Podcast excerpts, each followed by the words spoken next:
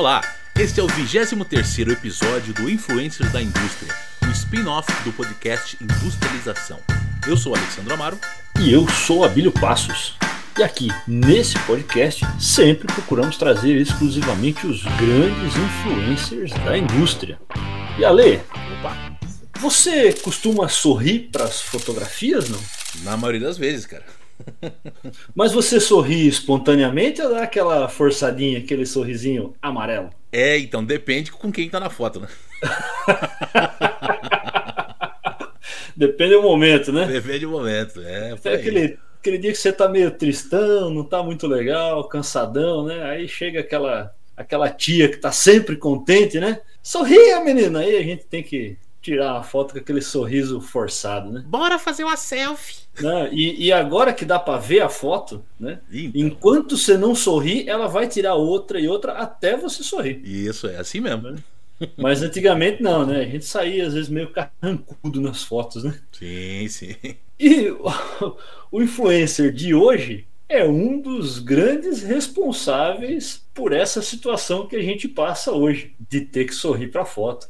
É isso aí. Rapaz, Ele é o cara que é reconhecido aí Uhum. como criador do primeiro processo fotográfico da história e é o responsável pela fotografia mais antiga da história que ainda existe e está até hoje preservada. muito bem. Então a gente vai falar do. Agora eu quero ver se eu acerto o nome desse nosso influencer aí. Porque. é, me ajuda aí, Ale. É o Nicéfore ou Nicefore Niepce. Ou É. Nipse. Por aí. Então, Nicéfore Nipse.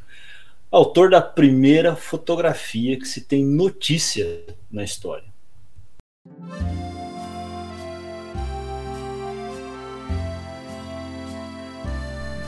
Joseph Nicephore Nice nasceu Ah, em. agora, peraí, peraí, de novo, de novo. Agora, agora, não, agora gastou o francês, né? Ah, agora Vamos lá. agora eu quero né? ouvir de novo. Eu vou tentar repetir. Então, como é que é?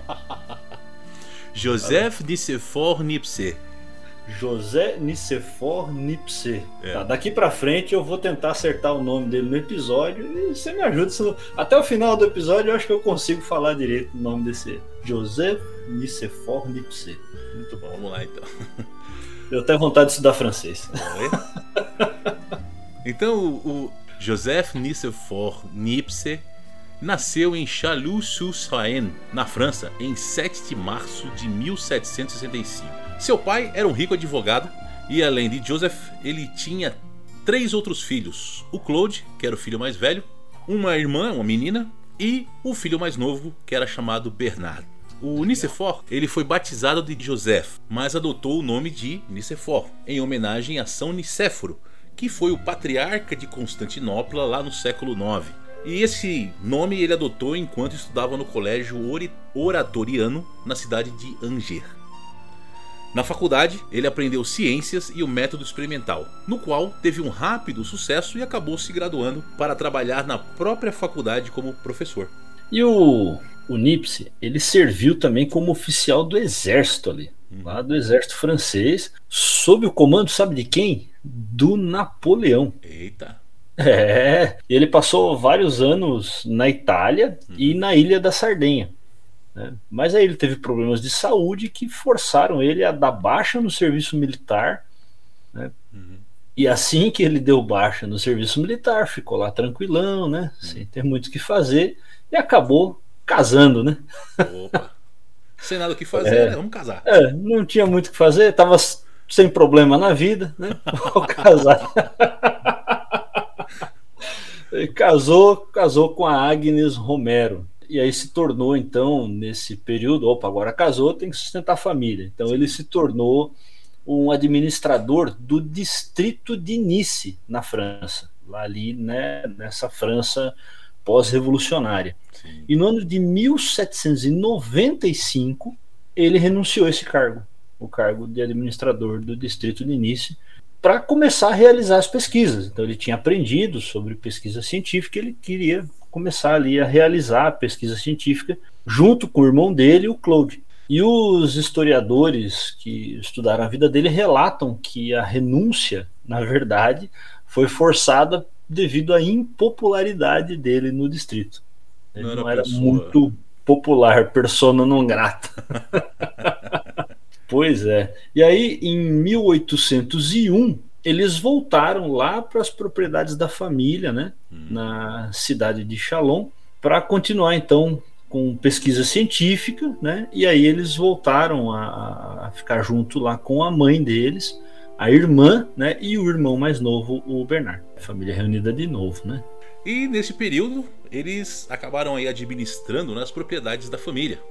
Então se tornaram fazendeiros ricos e independentes, onde eles cultivavam beterraba e produziam lá açúcar também.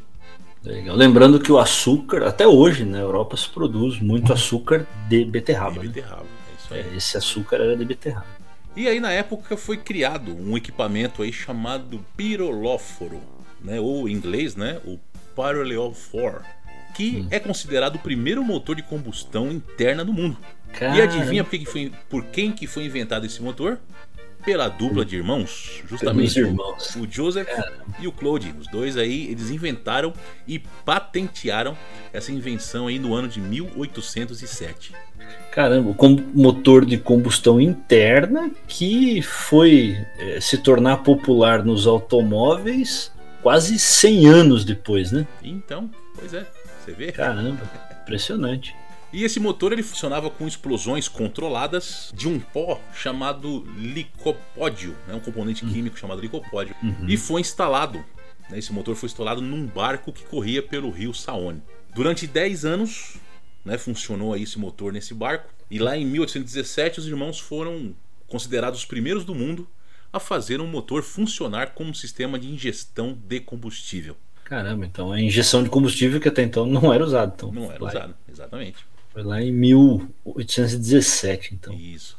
Caramba. Só que antes desses 10 anos se cumprirem, logo que eles acabaram de inventar ali, patentearam esse motor, uhum. o que aconteceu? O governo francês, eles resolveram fazer um concurso para que fosse desenvolvida uhum. uma nova máquina hidráulica para substituir uma máquina antiga que se chamava Marly, que era uhum. localizada na região ali de Marly-le-Roi. E qual que era o objetivo dessa máquina? Na época, ela fornecia água para o Palácio de Versalhes, a partir do rio Sena. Então ela, drenava a água do rio Sena e fornecia para o Palácio de Versalhes. É, e era uma máquina bem antiga, né? Sim. Porque ela foi construída né, em, em, em Bugvalen em 1684 ali. Rapaz. E ela, ela bombeava água numa distância de mais ou menos um quilômetro com elevação de 150 metros. E aí os irmãos Nipsey eles desenvolveram um novo princípio hidrostático né, para essa máquina e aperfeiçoaram isso de novo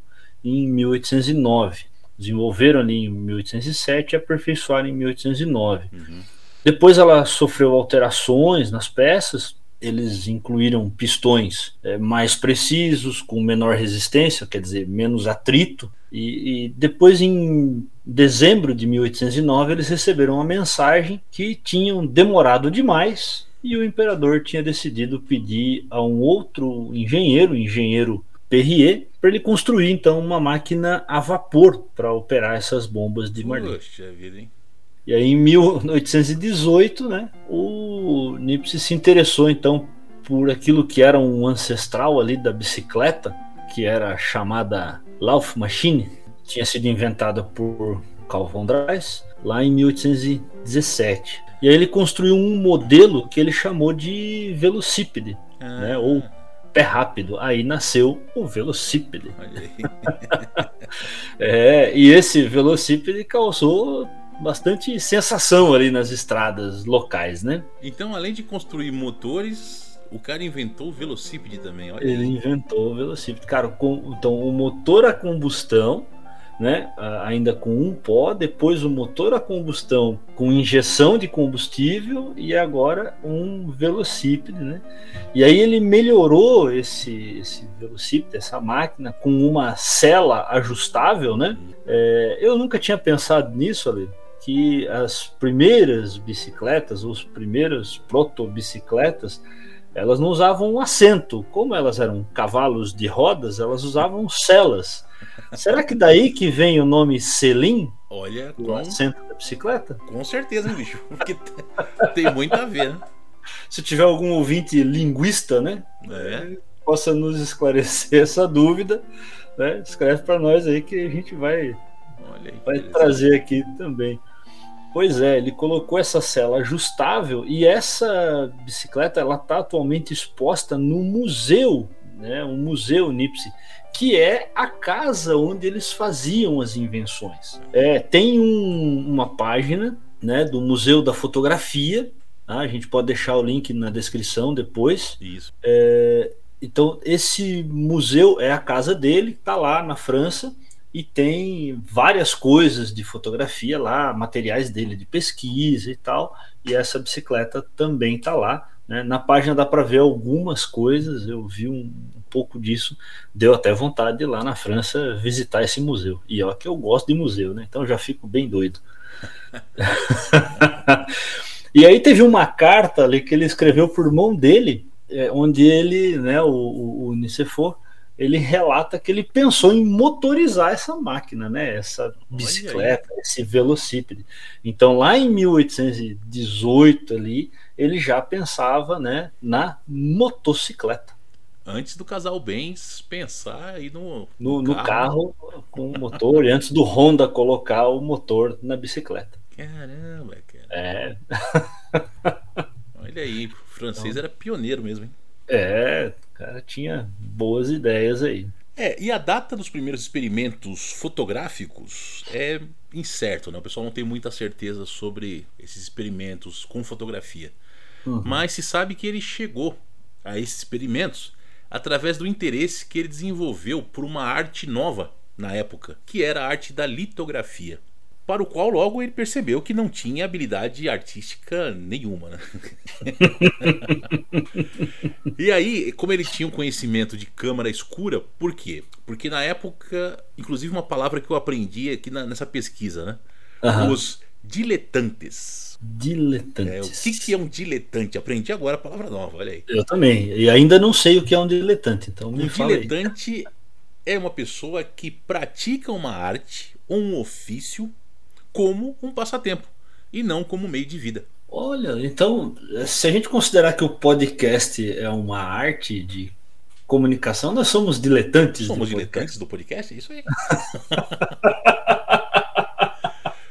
Muito legal. Olha aí, cara. O podcast também é cultura, né? E então, na época, né? Nessa época aí, era muito comum aos diletantes, ou seja, as pessoas que praticavam a arte, eles usarem câmeras escuras para desenhar. Então, como é que eles faziam isso, né? Eles usavam essas câmeras, onde ficava ali a, a sombra, né? Uhum. Digamos, o desenho ali. E ele fazia como se fosse ali um, um decalque por cima. Legal. né? Então acabava ali gerando uma, algu- algumas figuras nessa câmera. E isso influenciou algumas pessoas, como o Thomas Wedgwood e o Henry Fox Talbot, a buscar maneira de capturar essas imagens com mais facilidade e eficácia do que antes era feito, né? Que era tudo baseado em traçados sobre as imagens com um lápis. Isso a gente está falando lá do final do século XVIII e início do século XIX, né? É interessante, né, Lê? Porque o fato dele não ter é, muita habilidade artística fez com que ele seguisse ali nessas pesquisas, né? Uhum. Pra, então, já que eu não sei desenhar, eu vou tentar fazer a imagem sem precisar desenhar, né? É, isso. É, e isso é retratado em algumas cartas que ele enviou para a cunhada dele por volta de 1816. E essas cartas indicam que ele conseguiu capturar pequenas imagens né, de câmeras em papel revestido com cloreto de prata, fazendo disso aí, até onde se sabe, Uhum. o primeiro, né, fazendo dele, do eh, Nipsey, a, a ser o primeiro a ter sucesso nessa tentativa, né, de, de, de criar um retrato, né, de criar uma fotografia, é, mas os resultados, né, foram negativos e negativos, lembrando do negativo da máquina fotográfica, não negativo de ruim, É. é porque as imagens elas saíam mais escuras, né, onde deveriam sair claras e vice-versa. Ah, então literalmente era negativo mesmo. Exatamente. Então os resultados foram É, não foram resultados negativos. É. É, os resultados foram negativos, é, objetos negativos. É a galera mais nova que está ouvindo a gente aí e não, não sabe o que é negativo, acha que, que é negativo, é só coisa ruim, né? né? Dá uma olhada aí no YouTube, vocês vão achar aí vídeos sobre o negativo dos filmes fotográficos. Né? É, né? negativos fotográficos, né? E não fotográficos negativos, né? É isso aí. E é interessante, ali, que aconteceu isso, e aí tinha um outro problema, né? Hum. É, porque quando ele tirava isso da câmara escura, eles ficavam tudo escuro. É, é, quando trazia para a luz, né? Uhum. Então ele não conseguia encontrar um jeito de é, impedir que essa imagem ficasse toda escura quando ela era trazida à luz para poder ser vista. Entendi. Ele só conseguia ver lá na câmara escura. Mas ele não parou, né? Lembra que ele, cara, ele já inventou muita coisa, uhum. né? Aí ele já tinha inventado várias coisas e aí ele começou a se dedicar ali a testar outras substâncias que eram afetadas pela luz. Então, porque são várias substâncias que são ali, é, a gente chama hoje de fotossensíveis, né? Isso. E aí ele testou, então, o, o betume da Judéia, Eita. que era, era um tipo de asfalto natural usado ali para vários fins desde os tempos mais antigos, né? Uhum. E na época do Nipsey era usado por artistas como um revestimento resistente a ácidos. Em placa de cobre ali para fazer gravura. Hum, aquelas, aquelas gravuras com ácidos em cobre. Uhum. Inclusive, tem um, um artista joinvilense que é contemporâneo nosso, né, o Antônio Mir. É, o Antônio Mir, ele foi até né, fui vizinho da mãe dele, ele foi um artista que ficou mundialmente famoso por fazer artes com ácidos em placas metálicas. Rapaz. É, ele tem várias, várias obras interessantes, né, é, com, em, em, placas metálicas com ácido. É, e então, quer dizer, era um negócio que já era usado há muito tempo, né? Quer dizer, há séculos, né, até hoje tem artistas que fazem isso, né? E aí o Nipsey se concentrou nesse material aí no betume da Judéia. Então ele raspou, quer dizer, ele fez um decalque do desenho nesse revestimento, depois banhou numa a placa, né, banhou essa placa num ácido para gravar as áreas expostas. Depois ele removeu o revestimento com um solvente e aí usou essa placa para imprimir cópia a tinta num papel. Rapaz, que processo, hein? É. Me lembrou até aí do nosso. Acho que foi um dos primeiros influências que a gente falou aqui, né? Foi o primeiro. O primeiro, Gutenberg, né? Gutenberg, exatamente, foi o primeiro. É um que é um processo né, usado, é, usado até hoje ali, se a gente pensar né, nesses processos com clichê, é mais ou menos isso, né? Você, é. Só que o clichê não é criado exatamente com ácido, né? E, e, só que aí ele viu isso e se interessou, né? Isso é, gerou interesse, né? No, no Nipsey, mas o que gerou mais interesse nele foi o fato que o revestimento de betume se tornou menos solúvel depois que estava exposto à luz. Olha aí, descobrindo processos novos, hein? Ele começou a descobrir isso aí, né? Então o princípio foi que ele foi fazer um outro negócio e ele viu que o betume né, é, ficava menos solúvel, né, quer dizer, é mais difícil do ácido, né, do solvente, aliás, dissolver ele depois que ele estava, né, depois que ele recebeu uma quantidade de iluminação. Olha aí. E aí o Nipsey ele dissolvia o betume em óleo de lavanda, que era um solvente frequentemente usado em vernizes, uhum. e revestia com ele uma pedra litográfica ou uma folha de metal ou mesmo um vidro. Depois que o revestimento secava, ele tinha um objeto de teste, que normalmente era uma gravura impressa em papel. Uhum. Então era colocado em contato com essa superfície e os dois eram expostos à luz solar direta.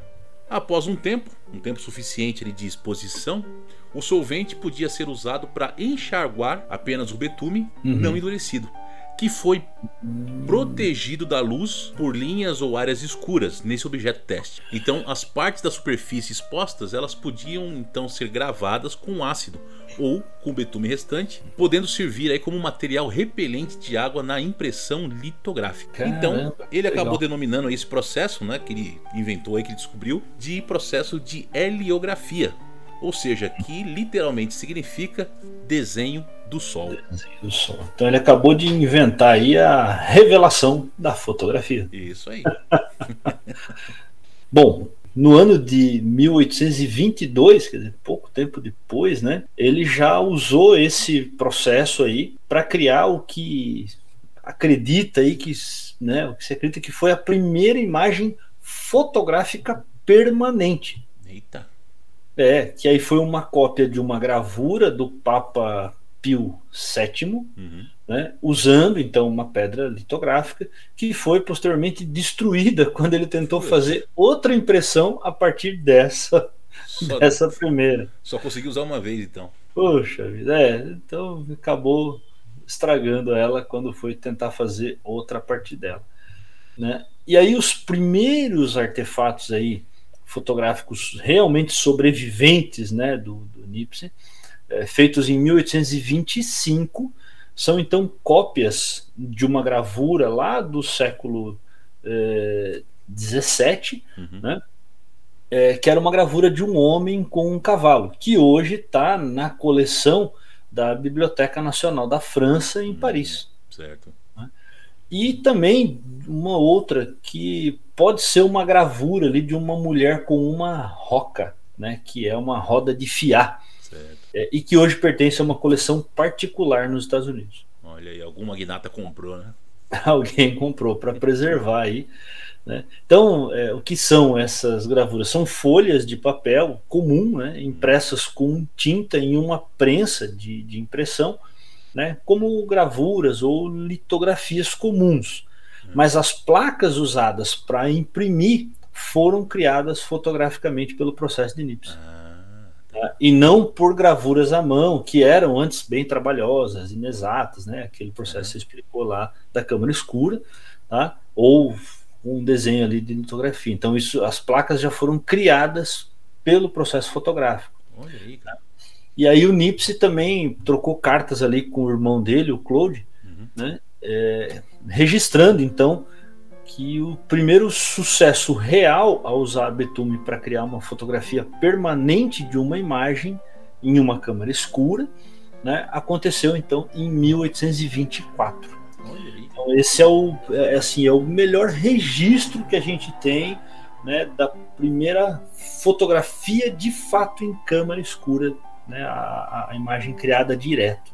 Olha só, cara. Interessante. Então o processo foi sendo desenvolvido ao longo dos anos ali. Né? Fico pensando quantos, quantas vezes, quantos processos, quantas tentativas, quantos materiais eles ficaram tentando nesse período. Né? E aí você vê que é um. Isso é recorrente, né? De outros influências que nós já falamos aqui, né? Como o Exatamente. Goodyear, o próprio Aham. Thomas Edison, Exato. né? Caras que tentaram milhares de vezes, né? Muitas coisas, né? Exatamente. Às vezes, como o Goodyear, né? O que você falou agora há pouco aí do Nipsey me lembrou pro Goodyear também, né? Que ele descobriu um Uhum. processo meio que por acaso.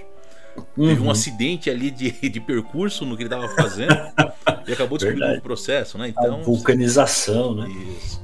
Exatamente. Bom, então em 1826 ou 27, não se tem muito certo essa data, ele Uhum. fotografou novamente essa mesma cena que ele já tinha fotografado em 1824. Que qual que é essa cena, né? Ela é a vista de uma janela da própria casa dele, ou seja, ele olhando para a rua, ele tinha uma visão ali, então ele fotografou essa visão. Isso Legal. foi feito numa folha de estanho revestido com betume. Caramba. E o resultado dessa foto ela sobrevive até os dias de hoje, sendo então Muito considerado a mais antiga fotografia com uma câmera conhecida e que ainda existe até os dias de hoje. Que legal, hein? Essa imagem histórica ela se perdeu no começo do século XX, mas o historiador de fotografia Helmut Gersheim ele conseguiu localizá-la em 1952. Caramba! E se diz que o tempo de exposição necessário que o Nipsey levou para fazer essa foto foi de 8 a 9 horas. Tempo de exposição para poder fazer essa foto aí para você ver. Fazer uma foto. Interessante. Mas isso foi uma suposição né, já lá no começo do século XX, nessa época aí que começou essa suposição, porque o próprio Nipsey ele não deixou ah. nada por escrito, não deixou nada ah, escrito tá. na pedra, né? Uhum. Porém, tempos depois, um pesquisador usando algumas anotações que o Nipsey deixou e os uhum. materiais certos para recriar esse processo, ele descobriu que de fato vários dias de exposição na câmara eram necessários para capturar adequadamente essa imagem em uma placa revestida de betume. Nossa, vários dias. Para você ver. Então, naquela época não dava para tirar uma selfie, né? Sem chance. Antes, durante e depois da refeição. Não, não. E no ano de 1827, o Nipsey ele viajou para a Inglaterra. Ele foi visitar o irmão mais velho, o parceiro dele, o Claude. Uhum. E qual o motivo da visita? Porque o Claude ele estava gravemente doente. Uhum. E, inclusive, ele morava nessa época em Kew, que é um distrito ali perto de Londres. O Claude ele estava com sérios problemas mentais, chegando ao ponto de ter delírios, além de ter desperdiçado parte da riqueza da família em investimentos que ele continuou fazendo lá no Peterlof Forum. Infelizmente acabou falecendo. E em 1829 o Nipsey ele fez uma parceria com Luiz Daguerre, acho que é isso, né? Os nossos ouvintes franceses nos corrijam, por favor. É isso aí. Né? é, o Louis Daguerre ele também procurava né, um meio de criar é, imagens fotográficas permanentes com uma câmera. Então ele também estava pesquisando é, sobre isso. Né? E aí, juntos, os dois desenvolveram ali o Physaltotype, ou Physaltotype, que é um processo aprimorado que usava então óleo destilado de lavanda como substância fotossensível. Então você tinha comentado que eles já usavam a lavanda como solvente lá atrás, né? Isso. Então isso. olha que eles continuaram usando o óleo de lavanda aí nas experiências, né? E, e, essa parceria durou até a morte do Nipsey em 1833. Puxa. Né? Então, depois, né, a, parceria durou até a morte do Nipsey, né? o Nipsey morreu em 1833, uh, ah, mas depois da morte do Nipsey, o Daguerre continuou as experiências e acabou elaborando então um processo, né, alguma coisa parecida com o processo de Nipsey, e ele chamou esse processo né, de daguerreótipo, né, ou daguerreótipo. É, o Nipsey ele morreu de um, de um AVC, de um acidente vascular cerebral, no dia 5 de julho de 1833. E ali, pasme, depois de inventar, de criar tanta coisa e vir de uma família né, já rica, ele morreu financeiramente falido. Né, tanto que o túmulo dele no cemitério de Saint-Lope, né, em, em Varennes, foi financiado pelo município. Puxa vida. É. Esse cemitério fica perto da casa da família, onde ele fazia as experiências, né? Uhum. E onde, a, onde ele fez a primeira imagem fotográfica do mundo. Poxa. É. Pois é. E uma coisa interessante é que o filho né, do, do, do Nipsey, o Isidore, ele fez uma parceria com o Daguerre depois da morte do pai. E aí o, o Daguerre no ano de 1839 conseguiu fazer com que o governo da França comprasse essa invenção da fotografia né, em nome do povo da França. Interessante, né? Poxa vida, hein?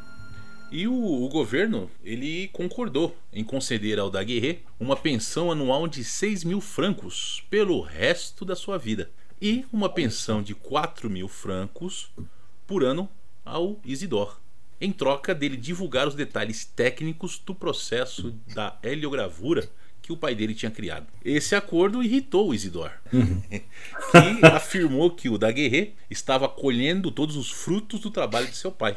De certa forma, ele estava certo, porque por muitos anos o Nipsey ele recebeu pouco crédito pela contribuição que ele deu à fotografia. Pois é, né? pois é. Historiadores, anos depois, recuperaram a memória do Nipsey dessa obscuridade. E agora hum. ele é geralmente reconhecido como aí o criador da heliografia hum. e que foi o primeiro exemplo bem sucedido do que hoje chamamos de fotografia. A criação de uma imagem que é razoavelmente resistente à luz e hum. permanente pela ação da luz em sua superfície. Apesar de inicialmente ignorado em meio ao frenesi que foi causado pela introdução do daguerreótipo, e muito sensível e nada prático, a utilidade do processo original de Nipsey para o seu objetivo principal acabou sendo reconhecido. Olha que legal. E a partir da década de 1850 até o século XX, um fino revestimento de betume foi amplamente utilizado como um fotoresistente lento, né? um processo uhum. mais lento ali, mas que era muito eficaz e econômico para fazer chapas de impressão. Ah, interessante. Pois é, e um primo do Nicephore, chamado Claude Félix Abel Nipse, lá de San Vitor, era o químico, né? Ele era químico e foi o primeiro responsável, então, a usar a albumina na fotografia. Hum. Então, você vê que continuou na família, né? O, o Nipse, o filho e agora o primo, né? Inovando de novo a fotografia. E, e, ele também chegou a produzir gravuras fotográficas em aço né? E durante os anos de 1857 e 1861, ele que descobriu ali que os sais de urânio emitem uma forma de radiação que é invisível ao olho humano. Rapaz, família de inventores mesmo. Né? É, uma família de inventores. E uma curiosidade interessante, Ale, você hum. sabe que isso para mim é novidade também, viu? Cratera lunar de Nipse, que é uma das crateras famosas da Lua, ela foi nomeada em homenagem ao Nicephore. Rapaz, eu vou ser sincero para você, eu já tinha ouvido falar nessa cratera, já tinha ouvido esse nome, mas não ligava o nome à pessoa. Então, eu também não. Porque é uma das crateras mais faladas e, né, e sempre tem alguma referência a essa cratera lunar. E eu também nunca tinha pensado nisso, nunca tinha é, relacionado esse, esse nome aí. E a partir de 2008, né, a fotografia de Nipsey chamada View from the Window, né, View from the Window at Le Grasse, ela está em exibição no Harry uh, Harry Ransom Humans, Humans Research Center da Universidade do Texas. Então, Harry Ransom Humanities Research Center da Universidade de Texas, lá em Austin. Uhum. Então tem essa foto, né? É, que é bem famosa, que é aquela foto que ele tirou lá da, da janela. Né? E tem um prêmio, né? Mais um influencer aí que tem um prêmio, o prêmio Nipsey, que foi criado em 1955. E sabe o que é interessante desse prêmio, Ale? Ele é concedido anualmente né, a algum fotógrafo mas tem que ser um fotógrafo profissional que vive e trabalha na França há pelo menos três anos. Então, somente os fotógrafos que vivem e trabalham na França, não precisa ser francês, mas que vive e trabalha na França há mais de três anos, participam desse prêmio. É, e teve um grupo de pagode brasileiro também que homenageou, né, cara, o Nipsey aí, né? Ah, é? Tem. Essa, essa eu não sei, não. Tem um pagode dos anos 90 que os caras cantavam assim.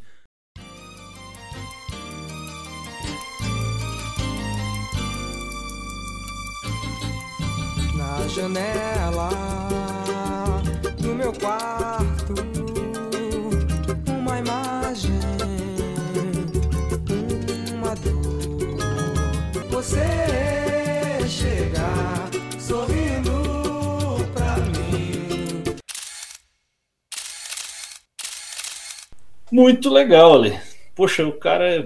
A gente foi falar sobre o criador, né, o inventor ou o precursor da fotografia, e eu acabei descobrindo aí o precursor do motor a combustão. Olha só. Vivendo e aprendendo, né? Literalmente. Muito interessante, é muito legal. Esse episódio foi de explodir a cabeça. Foi mesmo.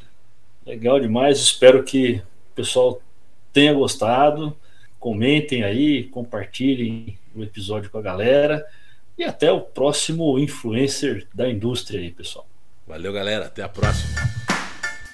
Você acabou de ouvir Influências da Indústria o podcast que fala sobre os maiores influenciadores da indústria de todos os tempos. Esperamos que você tenha gostado.